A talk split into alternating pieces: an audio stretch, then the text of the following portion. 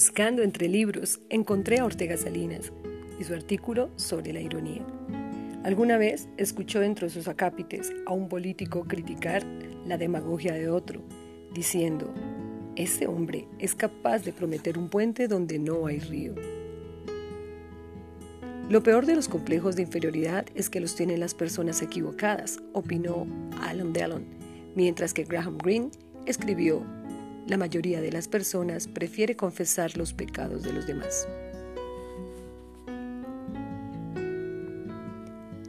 Eduardo Galeano, hablando contra el libre comercio y aquello de liberalizar la economía para que todos podamos combatir en igualdad de condiciones, expresó.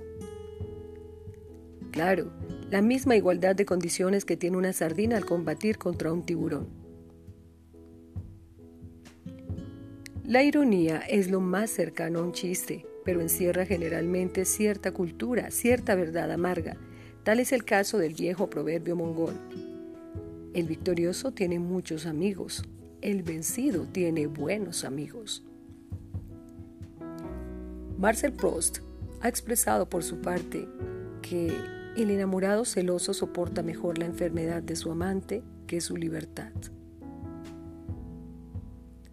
En cuanto a Víctor Hugo, describió con claridad meridiana lo que pensaba sobre el matrimonio. El amor abre el paréntesis el matrimonio lo cierra.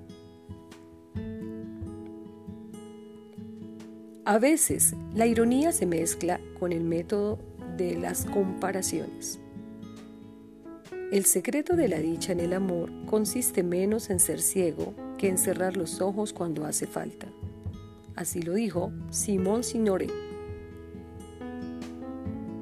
Asimismo, la ironía puede mezclarse con la oposición de ideas.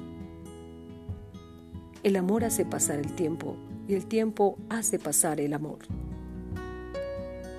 Volviendo a Oscar Wilde y un par de perlas de su repertorio, pueden ilustrar mejor el arte de mezclar los estilos de humor, ironía, juegos de palabras y oposición de ideas. Los músicos son terriblemente irracionales. Siempre pretenden que uno sea totalmente mudo en el preciso momento en que uno desea ser totalmente sordo. Solo publican memorias aquellas personas que han perdido totalmente la memoria. ¿Y cómo dejar por fuera nuestra cultura popular? Todos esos anónimos artistas de los grafitis, de los cuales rescatamos la frase, colabore con la policía, tortúrese. Los juegos de palabras hacen parte de todos los escritos. ¿Cómo olvidar aquella de no quiero un país con todo para algunos, sino un país con algo para todos. O la famosa frase de John F. Kennedy, no pregunten lo que la nación puede hacer por ustedes, sino lo que ustedes pueden hacer por la nación.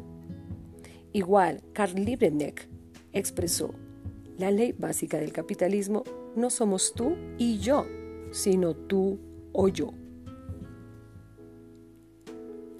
Las bromas en un envoltorio de escritos los podemos también mencionar, como Harry Truman cuando declaró, la libertad es el derecho de elegir a las personas que tendrán la obligación de limitárnosla.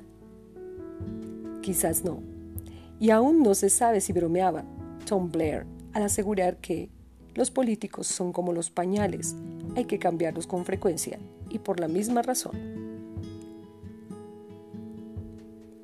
Mark Twain representaba otra fuente de frases célebres. ¿Por qué nos alegramos en las bodas y lloramos en los funerales? Porque no somos la persona involucrada. Refiriéndose a la amistad, Albert Hubbard sentenció, un amigo es uno que lo sabe todo de ti y a pesar de ello te quiere. Parecen menos chistes, pero ¿acaso alguien se atreve a cuestionar su veracidad? La obra clásica es un libro que todo el mundo admira, pero nadie lee, expresó Ernest Hemingway.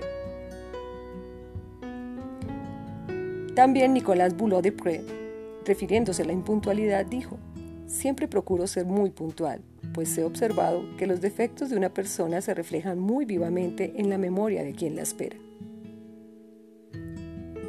Cuando Lord Chesterfield manifestó, lo único que deseo para mi entierro es no ser enterrado vivo, no estaba bromeando, sino manifestando su indiferencia ante los rituales con que pudieran pretender honrarlo tras su muerte.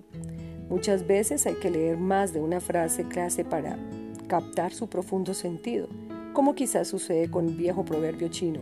No sé por qué, pero cada vez que se desconoce el autor de un proverbio, se le endilga a los chinos. Nunca se pierden los años que se quita una mujer, siempre van a parar a cualquiera de sus amigas. Y hablando de edades, tampoco debe tomarse totalmente como broma lo expresado por George Bernard Shaw. La vejez tiene dos ventajas.